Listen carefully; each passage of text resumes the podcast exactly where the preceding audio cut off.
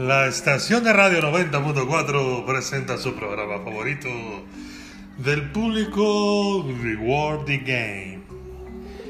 Hola amigos, bienvenidos a una emisión más de este gran programa de radio. Me da mucho gusto volverlos a saludar. No saben lo emocionado que estoy porque hoy tenemos varias cosas importantes de las cuales hablar. Recuerden que si quieren que hablemos de un tema sobre videojuegos de este programa, pues mándenos mensaje por vía WhatsApp con el número 34 45 64 34 53. Y bueno, el tema que nos pidió un oyente del programa por vía WhatsApp fue el inicio del gran imperio de los videojuegos. Esto es un tema muy, muy extenso y se podría decir que es uno de mis temas favoritos de este enorme mundo. Hola amigos, así es, mi nombre es Sergio, soy un conocedor del tema. Eh, ok, pues para empezar tenemos que saber cuál fue el primer videojuego de la historia.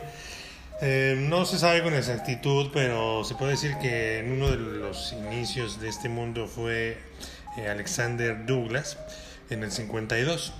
Alexander creó un juego que se basaba técnicamente en un tipo de juego de gato, pero computarizado y el computador era tu contrincante, la comunidad de sí lo bautizó al juego como OXO, así como dijera Soxo, pero es OXO.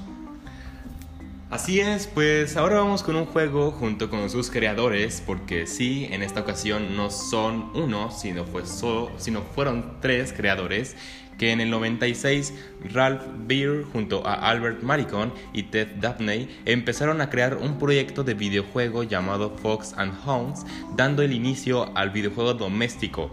Eh, o, realmente el primer eh, videojuego doméstico, este proyecto evolucionaría hasta llamarse Magnavox Odyssey, el primer sistema doméstico de videojuego lanzado en el 72 y que se podía conocer, eh, digo, conectar a la televisión y pues podías jugar varios juegos pregrabados, ¿recuerdas?